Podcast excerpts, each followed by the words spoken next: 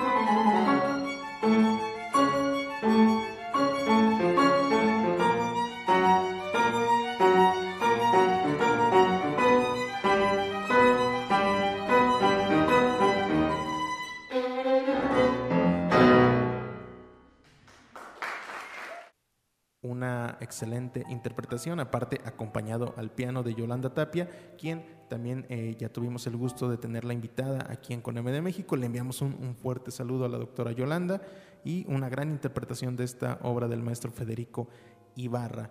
Eh, me gustaría invitarte a escuchar esta entrevista que realizamos en Coneme de México al doctor Francisco Barradas. La entrevista en Coneme de México. Bien, hoy en CONEM de México tenemos la presencia del doctor Francisco Barradas. ¿Qué tal, maestro? ¿Cómo estás? Hola, Michelle. Muy bien, muchas gracias por la invitación y, este un saludo a todos tus eh, escuchas. Es, un gusto para nosotros tenerte aquí en, en, en CONEM de México y nos gustaría que nos pudieras platicar un poco de ti para todo, para todo nuestro público, por favor. Ah, claro que sí. Bueno, pues como tú ya me hiciste el favor de presentarme, mi nombre es Francisco Barradas. Eh, soy originario de Jalapa, Veracruz. Ahí, eh, pues, inicié mis estudios musicales. Estudié en la Universidad de Veracruzana, hice una licenciatura. Bueno, soy violinista también, tengo que decir eso. Y este, pues, ¿qué te puedo decir? Este, terminé mis estudios de licenciatura ahí, después eh, trabajé ahí, estuve, fui miembro de la Orquesta Sinfónica de Jalapa por dos años. Y pues en algún momento después de esos dos años me salió una oportunidad eh, para irme a estudiar a Estados Unidos por medio de una beca Fulbright. Y la tomé, pues me fui a Estados Unidos, a, Colorado. Hice una maestría en performance en Colorado State University y después, cuando terminé mi maestría, em, como muchos de nuestros compatriotas mexicanos que salen, pues yo todavía no me quería regresar a México en ese momento. Dos años de la maestría se me pasaron rapidísimo. Entonces, este, pues traté de buscar formas de quedarme y una de esas fue como que seguir estudiando, ¿no? Creo que mucha gente hace eso. Y Ah, pues terminé mudándome a Canadá, hice un, a empezar mi doctorado en Canadá, en, la ciudad de eh, London, Ontario. Y pues me fui allá en 2014 en London y básicamente estuve haciendo mi doctorado. Me tomó cinco años, que es un año más de lo que normalmente toma, porque, pues no sé, a mí me costó mucho trabajo. Y ya terminé en 2019 eh, y, pero sigo aquí, sigo aquí en Canadá. Ahorita estoy viviendo en, en, la ciudad de Vancouver desde el año pasado. Y sí, pues aquí estoy haciendo mi vida. Básicamente eso te puedo decir. El, el día de hoy queremos eh, platicar de un tema, bueno, en, específico por eh, dentro de esta gran trayectoria que tiene el doctor Francisco Barradas, eh, una, una, investigación que realizó para su para tu tesis doctoral, ¿no? Tengo tengo entendido. Así es, sí, sí, como parte del programa, eh, pues a pesar de que fue un, un, doctorado en, en, performance, pero un componente muy importante fue hacer una, una investigación, este, pues de un tema que fuera de relevancia para, para mí. Realmente son muy, muy abiertos ahí en la universidad donde yo estudié acerca del tema que uno quiere hacer. Y, y sí, así como mencionas, yo hice una, una investigación acerca de música mexicana. Y, y, muy en específico, música mexicana en una etapa contemporánea, ¿no? Digo, hemos tratado aquí en, en Coneme de México temas eh, distintos en los cuales hemos hablado de, Manuel M. Ponce, hemos hablado de, de, José Rolón, hemos hablado de, Carlos Chávez, pero en esta ocasión estamos hablando de música ya cercana a 1950, los 60, y es una etapa un poco todavía más desconocida que la música de academia, de compositores un poco eh, de, tiempo, de tiempo más lejano, ¿no? Entonces, eh, me gustaría preguntarte, ¿Cómo, cómo, cómo surge esta idea? ¿Cómo se te ocurre realizar esta, esta investigación sobre este tema en particular? Sí, claro, ah, exactamente, así como tú dices, es un poco paradójico que sea música pues relativamente reciente y de la que se conoce muy poco, ¿no? Y, y, esa fue, esa, ese precisamente fue el, el, de donde me salió la idea, porque básicamente fue como para ¿cómo puedo decirlo? Para disminuir un poquito la ignorancia que yo tenía acerca de mi propia música o de la propia música mexicana, ¿no? Yo como, como violinista, pues estuve, como ya te mencioné antes, estuve trabajando en, la orquesta en Jalapa y, y, antes de entrar a la sinfónica, estuve, pues ya sabes, en la, en, en, la orquesta de la, de la universidad y estuve en la orquesta juvenil del estado de Veracruz y siempre que tocábamos una alguna obra mexicana, pues siempre era de los compositores pues más famosos, ¿no? Así como los que tú mencionas, este, ya sea de Ponce o Chávez o Revueltas o Galindo o Moncayo, todos estos compositores eh, que, eh, bueno, que hicieron también música de estilos muy diversos, pero siempre hay unos cuantos, este, unas cuantas obras de esos compositores que son las que reciben la mayor atención, ¿no? Y así crecí, yo así crecí conociendo y tocando muchas veces, este, pues ya sabes que el guapango, que Sensemayá, la noche de los mayas, la sinfonía india, eh, cosas así, que, que, todo, pues increíble, ¿no? La verdad es que me encanta esa música, pero, pero como, eh, pues tú sabes, toda esa música tiene como que rasgos que, que la hacen sonar muy mexicana, ¿no? Basada en, en como pues en cultura popular o folclórica o indígena. Y, entonces yo me quedé, pues en un momento, me acuerdo que cuando estaba en la, universidad en Jalapa, un, una persona, fui a un, recital de piano y una persona tocó una, sonata de Federico Ibarra. Y y cuando la escuché, yo no tenía programa, entonces no sabía de quién era la música, pero me llamó muchísimo la atención. Y cuando me enteré de que era Ibarra, que Ibarra era mexicano, pues en ese entonces no sabía nada, eh, pues me quedé muy sorprendido y yo me quedé pensando, oye, pues esto como que no suena nada parecido a lo que yo conozco de música mexicana, ¿qué, qué más habrá ahí, no? Y eso fue cuando estaba haciendo mi licenciatura, ¿no? Hace más de 10 años. Y entonces cuando llegó el momento de, de hacer mi investigación, eh, pues ese, ese esa, eh, ¿qué puedo decir? Esa memoria como que regresó a mí y me quedé pensando de que, bueno, pues tal vez eso puede ser. Y así, así inició todo, así inició todo la, la, la, el interés de ver lo que, qué otra música se había compuesto en México. Y y bueno, y eso me llevó a otras preguntas, ¿no? O sea, pues bueno, me puse a investigar de Ibarra, en que, en que pues el maestro Ibarra sigue vivo eh, hasta la fecha. Y pues me puse a investigar en, qué, en qué era él creció y qué estaba pasando en México en esos momentos. Y bueno, ya a partir de ahí se empezó a desarrollar más la investigación.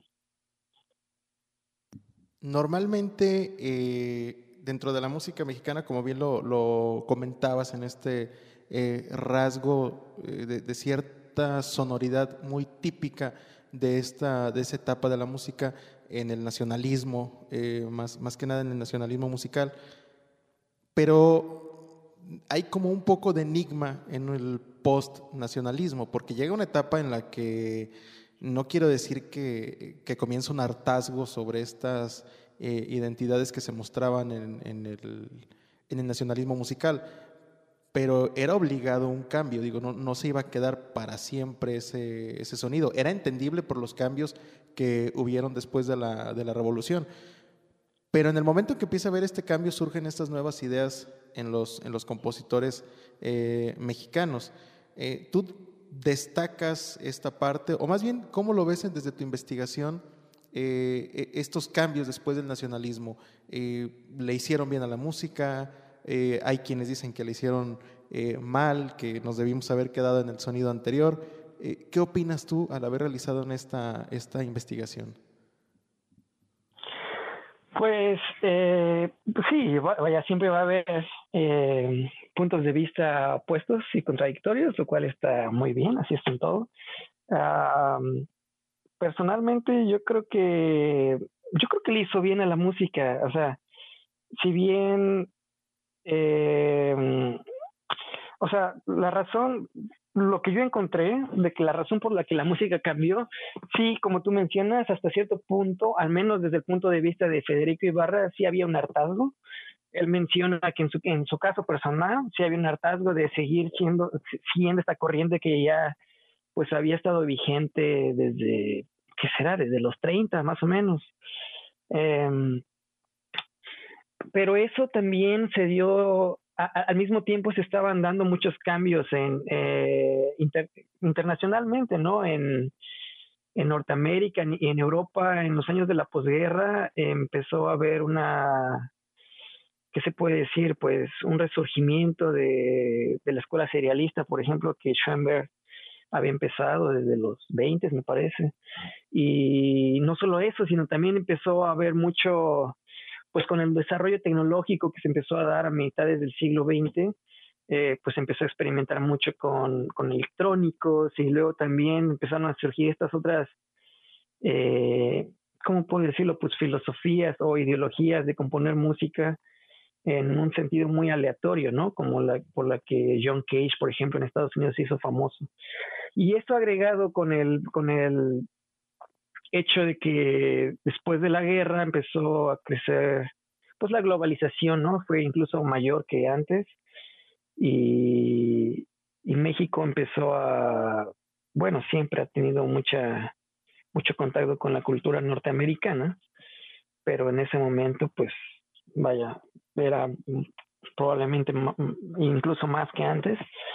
Eh, pues todos estos eventos empezaron a permear culturalmente en México. Entonces, por un lado, lo que yo pude averiguar fue que, pues sí, la generación joven, no nada más, no nada más joven, también la generación eh, un poco no tan joven, como incluso Chávez mismo, empezaron a decir de que sí, que ya había que cambiar lo que habían estado haciendo, pero por el otro lado también, pues era lo que otros compositores muy importantes y muy renombrados en todo el mundo estaban haciendo, ¿no?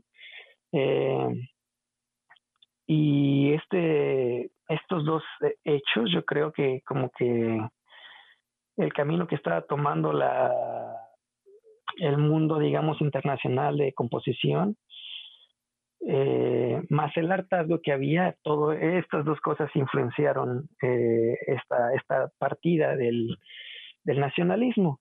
Ahora, yo digo que pues, sí le hizo bien solamente porque pues expandió la creatividad hasta cierto punto de los compositores mexicanos. Eh, también por el otro lado, eso no quiere decir que sea fácil, ¿no? Una de las cosas por las que creo que no hay tanta investigación acerca de esta música es porque la verdad es no es fácil de escuchar y, es muy abstracta y, en muchos casos no, no tiene, parece no tener sentido alguno, ¿no? Si, si tú lo escuchas con los mismos oídos, que quieres escuchar este pues música digamos que conocemos como música de concierto tradicional no eh, simple y sencillamente es otro tipo de música otro tipo de arte y se tiene que escuchar de otra forma porque al menos en, mi en mi en mi opinión en mi opinión muy personal si no nada más eh, pues no no se puede entender nada entonces bueno, perdón por la respuesta tan larga. Regresando a tu pregunta, yo creo que sí le hizo bien porque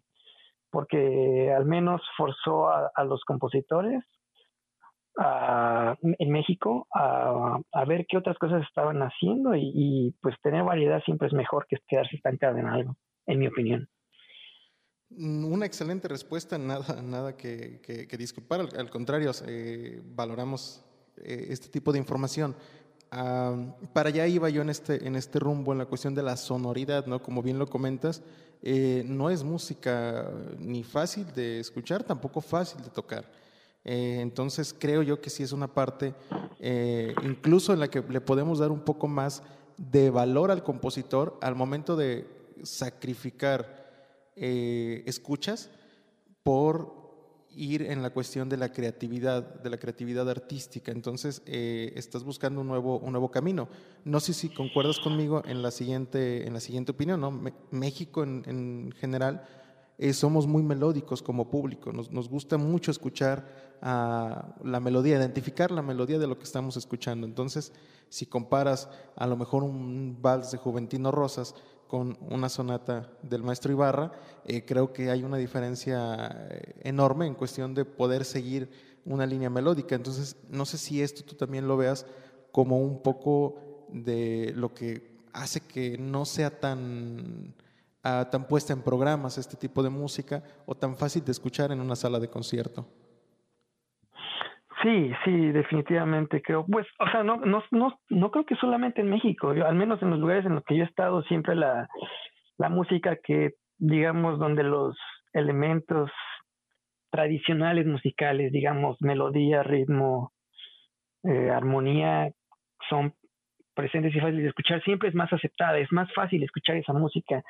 Y, y la cosa con la música de los 60s o 70s, toda, música, toda esta música eh, que le llaman vanguardista, fue de que empezó a, a darle más importancia a otros elementos musicales, como, no sé, yo por mencionar algunos, como la densidad o la textura o, el sonido en sí, más incluso que la melodía y la armonía, ¿no? Entonces solamente son, eh, como puedo decir, los intereses empezaron a cambiar. Y esto, eh, así como digo, eh, uno, uno tiene que escucharlo con otros con otro tipo de oídos para, para poder encontrarle cierto sentido. Eso en unos casos.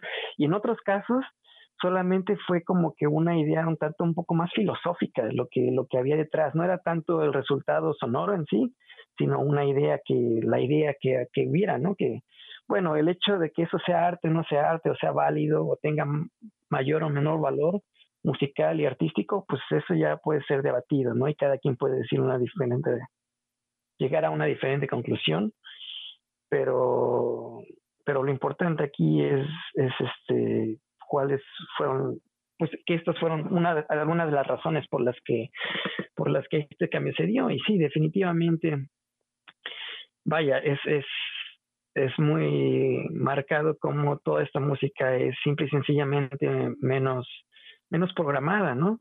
Yo cuando estaba estudiando en, en pues aquí en Canadá, le pregunté a un director de la Sinfónica de, de mi universidad, estábamos hablando de programación, de la programación en general, bueno, en Canadá, ¿no? Y él también me estaba diciendo de que pues muchas veces es eh, programar, eh, pues se programa mucho que todos los, los clásicos, ¿no? Que son increíbles, pero siempre se programa lo mismo, la mayoría parte del tiempo en, en las orquestas, que pues que lo que quieras, ¿no? De Beethoven, Mozart, Brahms, eh, vaya, la, la, cantidad de música de estos compositores eh, que se programa es muchísimo mayor a la de los compositores un poco, no del siglo XX, porque el siglo XX también tenemos compositores magníficos que se, que se programan mucho, ¿no? Como, no sé, qué será Shostakovich, Stravinsky. Eh, pero pero la música vanguardista que empieza a ser un poco más eh, no, no tan accesible al oído, incluso la música de, no sé, de la segunda escuela vienesa, eh, pues solamente no se programa, pues porque lo que me dijo el director aquí fue que pues no venden, ¿no? Es un, tiene que ser, tiene que haber business aquí, tienes que vender boletos y pues para eso lo que la gente le gusta y, y así es, ¿no? Yo te puedo decir que estuve dos años ahí en la Sinfónica, en Jalapa. Eh, vaya, sí tocamos obras un poco más contemporáneas, pero definitivamente se tocó más repertorio tradicional clásico, ¿no? Que repito, no es que no sea mal, es increíble y me gusta y hasta lo puedo decir, yo que estudié esta música de segunda mitad del siglo XX, eh, sigo prefiriendo el repertorio clásico yo sigo prefiriendo como, como intérprete, pues porque me encanta, ¿no? Pero también ya aprendí a escuchar y a ver otras cosas a partir de la investigación que me hacen apreciar eh, en formas que antes ni tenía idea de cómo apreciar esta, música. ¿Hasta qué punto eh, yo, bueno, también me, encanta la línea clásica, tanto en el repertorio europeo como en el repertorio eh, mexicano, pero muy en mi idea personal, ¿hasta, hasta qué punto crees que también influye mucho eh, el intérprete para lograr esta aceptación de, de, una nueva música, ¿no? Porque al final de cuentas, en su momento, algunos de estos compositores que estamos hablando de inicios de 1900 en, en, en, Europa, bueno, algunos de los grandes pianistas fueron los que defendieron ese repertorio, los que lo siguieron programando, gente a lo mejor como, como Rubinstein, que empezó a hacer programas vanguardistas eh, para la época. Ah, entonces, ¿hasta qué punto crees que actualmente también nosotros como intérpretes deberíamos de ser los que empujaran este tipo de obras y este tipo de música para tratar de lograr también esta nueva aceptación de esa ola de música contemporánea? Pues yo creo que es primordial que, que el intérprete empuje eso, porque pues la música no se va a tocar sola, ¿no? Entonces eh, es importante, sí, sí, este, definitivamente apoyar esta música, tocarla, pero también importante es no solamente tocarla en un, digamos, en un esquema tradicional, donde te paras enfrente del público y, y tocas, ¿no? Como tocarías, digamos, no sé, algo de bajo, lo que sea. Eh, creo que es importante explicar y dar un poquito de contexto de la música para, para poder eh, darle idea a, a, la audiencia, pues, acerca de la obra en sí. Eso abre, abre mucho, mucho más el camino del entendimiento entre, entre la música en sí y, y el escucha y creo que es muy, muy importante. Em, digo, yo he visto varios, varios conciertos en donde particularmente los cantantes son muy buenos para eso, a menos varios que yo conozco que, que explican y dan alguna, pues vaya, como si dieran eh, las notas al programa, pero, pero mucho más, digamos, resumido, una pequeña explicación al principio cuando es música muy contemporánea, difícil de explicar y, y en mi caso personal sí me, me, ayuda mucho más a, a, entender esta música. Perfecto. Y uh, continuando con tu, con tu investigación, eh, ¿qué fue lo que más te, te sorprendió o lo que más eh, te gustó descubrir al realizar esta investigación de la, de la música mexicana? ¿Qué fue el, el punto que más destacarías a tu, a tu gusto personal? Pues, ¿qué te puedo decir? Algo que me sorprendió mucho fue de que, como ya mencionamos, no es un periodo tan investigado. Entonces, la verdad fue difícil. Al principio fue muy, muy difícil. Y, una vez que tenía la idea de qué, lo, qué era lo que quería hacer, este, y que pues me, me puse a buscar tantas fuentes como pudiera, me di cuenta que yo no pude encontrar muchas y encontré otros musicólogos pues reconocidos en México que, que concordaban con lo mismo, ¿no? Decían, no, pues esta era la verdad es que no ha sido tan estudiada en México. Entonces, eh, eso me causó sorpresa. Y, y, algo que me gustó ver fue que, pues a pesar de que no ha, no ha sido tan estudiada en México, sí hay muchísima música, muchísima música vanguardista y experimental que se dio en México por, por varios compositores, ¿no? Eh, unos más eh, experimentales que otros, eh, pero sí hay muchos, vaya, ni siquiera te podría mencionar tantos compositores, ¿no? Pero por, por las entrevistas que tuve oportunidad de hacer y de leer que otras personas han hecho y documentos que encontré en, en, revistas de no psicología o en periódicos de, de, esas fechas, ¿no? De los 60, 70, eh, me pude dar cuenta de que pues los, los artistas, los músicos mexicanos estaban bien metidos, ¿no? A pesar de, muchas carencias que yo me pude dar cuenta que tenían, carencias en la educación, eh, o las oportunidades, o en el financiamiento, aún así estaban haciendo muchísimo esfuerzo y, y en algunos casos, pues esos esfuerzos se vieron reconocidos internacionalmente incluso, ¿no? Con casos como los de pues Manuel Enríquez, por ejemplo, ¿no? Que llegó a ser realmente muy, muy reconocido internacionalmente. Em, entonces eso me gustó, ¿no? Ver toda que, este, digamos que el esfuerzo, o sea, toda la creatividad, ver toda la creatividad que había en los compositores mexicanos y todo el esfuerzo que hicieron, eh, pues eso, eso, eso me gustó mucho me, dio mucho gusto verlo en, mi, pues, mi propia gente. Hubo otra serie de cambios que no sé si, si tú lo ves también de una manera en que influyeran en estos cambios musicales. Eh, la cuestión de accesibilidad. Eh, vamos hablando que ya estamos en una, en una etapa en la cual era más fácil tener acceso a lo que se estaba haciendo en otros lugares. O sea, ya desde México podías enterarte o podías saber lo que estaba sucediendo eh, a lo mejor en, en, París o lo que estaba sucediendo en Estados Unidos en comparación con años, eh, inicios de 1900 o atrás de 1900, que era muy complicado tener acceso a, esa información. Ya alrededor de los 60, 70, incluso el viajar al extranjero era un proceso mucho más sencillo que a lo mejor hablar de 1870. Eh, no sé tú cómo lo ves también desde esa perspectiva. Eh, fueron cambios que también generaron este, este, cambio dentro de las artes. Sí, sí, efectivamente. Eh, así como lo mencionaba antes, pues el hecho de que la globalización creció muchísimo más, ¿no? O se dio más en los años de la posguerra. Y así es, pues muchos, por un lado, a mi investigación me di cuenta que había compositores que estaban muy bien posicionados. Aquí, pues el más claro ejemplo es Carlos Chávez, que estaban eh, promoviendo toda esta música nueva. Eh, por el otro lado, había muchos eh, artistas extranjeros yendo a México a, presentar estas obras de los compositores más jóvenes en ese entonces y también músicos mexicanos estaban yendo afuera a estudiar en el extranjero, eh, no nada más compositores, también eh, intérpretes, ¿no? Entonces, pues eso los pone en contacto directo con todas estas cosas que estaban pasando.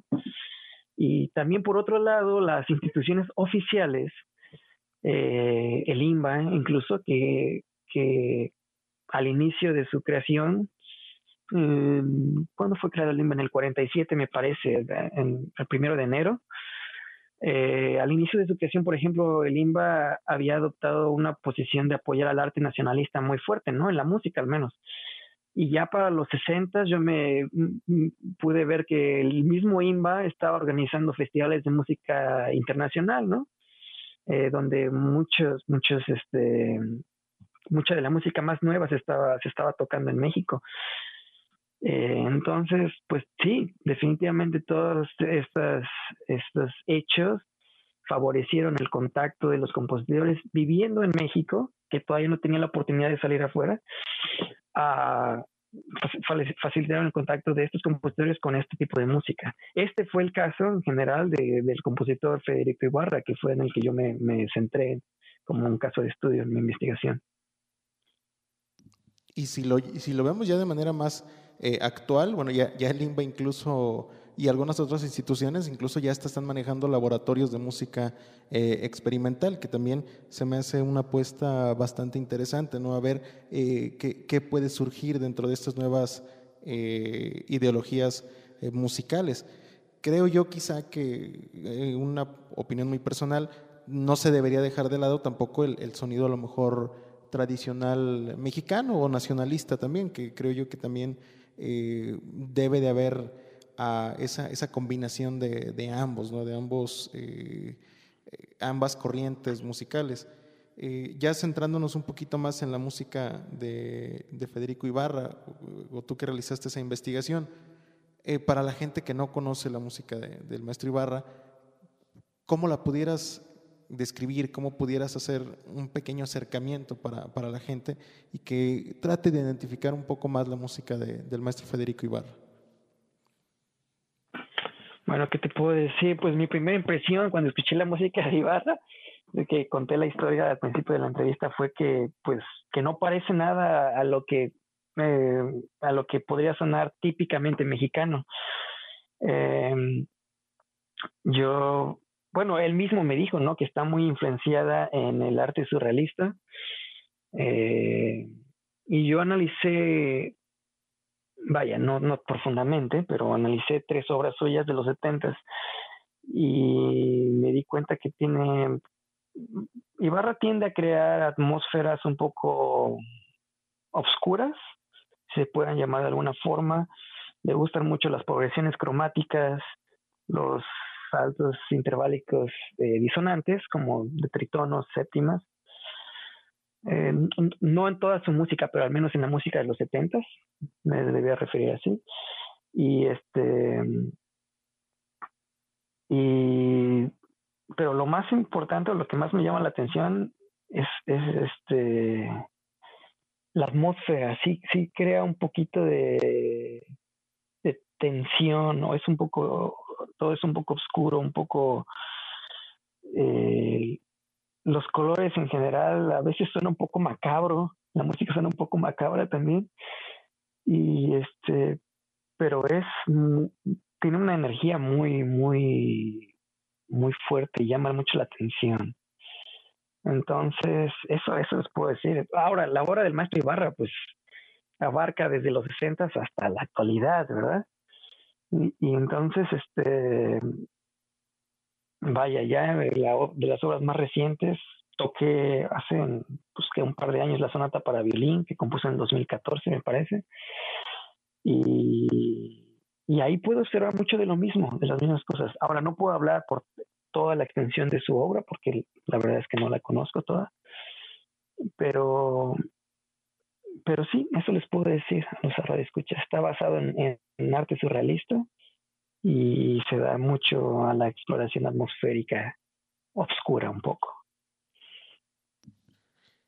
Es una excelente manera de, de invitar a la gente a acercarnos a conocer un poco más de esta eh, corriente de música mexicana, porque al final de cuentas, aquí en CONEME de México hemos tratado de ser eh, un, puente o de, incentivar a la gente que se, a que se acerque, que escuche la música en, que se realiza en nuestro país. Y si realmente queremos conocer esta, esta música mexicana, tenemos que conocerla pues en todos sus, como lo, dice el, emblema del, del programa, en todos sus colores y sabores.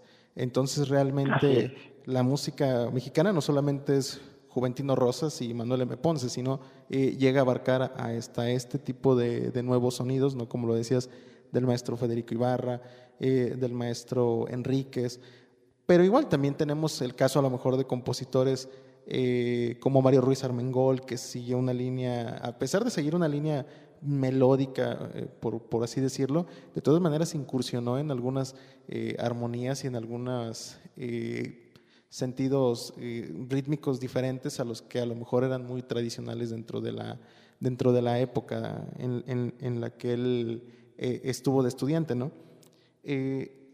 siempre pedimos un, para nuestros invitados, en este caso contando contigo, eh, un, consejo para los músicos, para las personas que están comenzando una carrera musical, ¿qué les, qué les pudieras aconsejar ya desde tu perspectiva, desde el camino que has recorrido?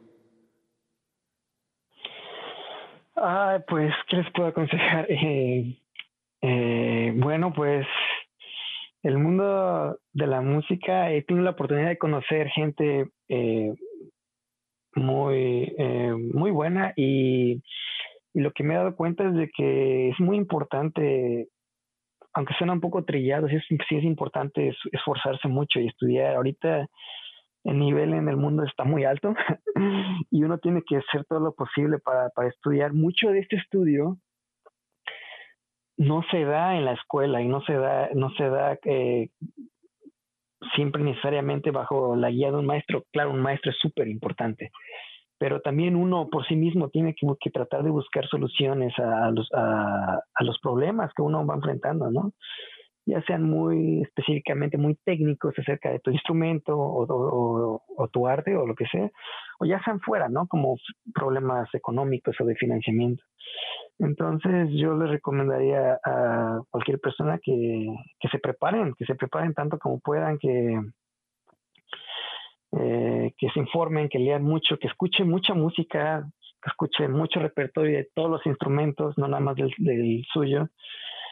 Y, que, vaya, lo más importante, creo, desde mi punto de vista, es como que la constancia, que lo sigas haciendo día tras día, tras día, tras día, tras día.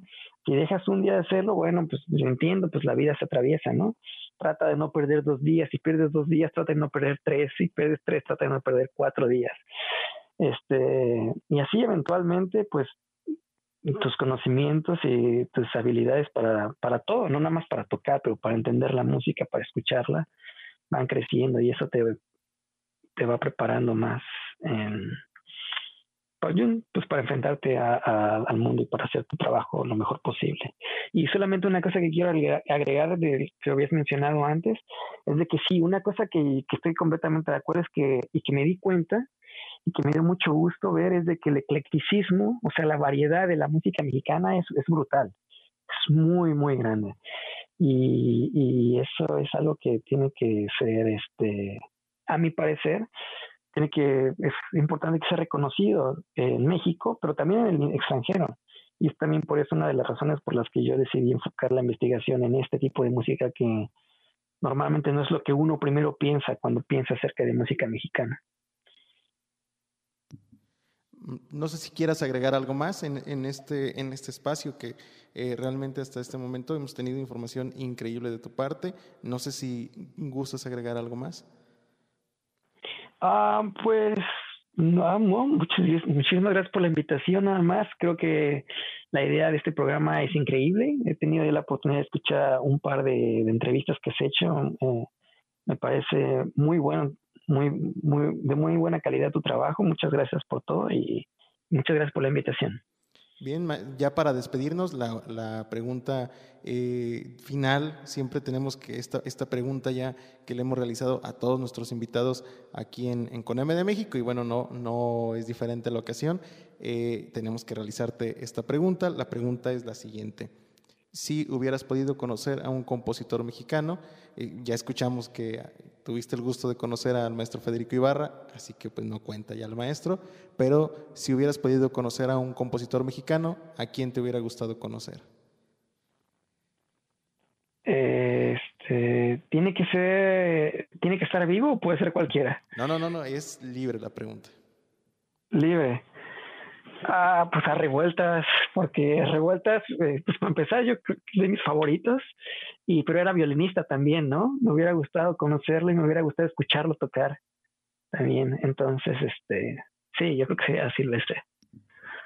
Un excelente compositor y creo que hubieran sido buenas anécdotas las que tuviera eh, para, para, platicar el maestro Silvestre Revueltas. Ya en su momento hemos, hemos pensado también realizar un programa eh, especial sobre su música. Yo creo que más adelante esperaremos el, el momento adecuado para, para poderlo presentar al público.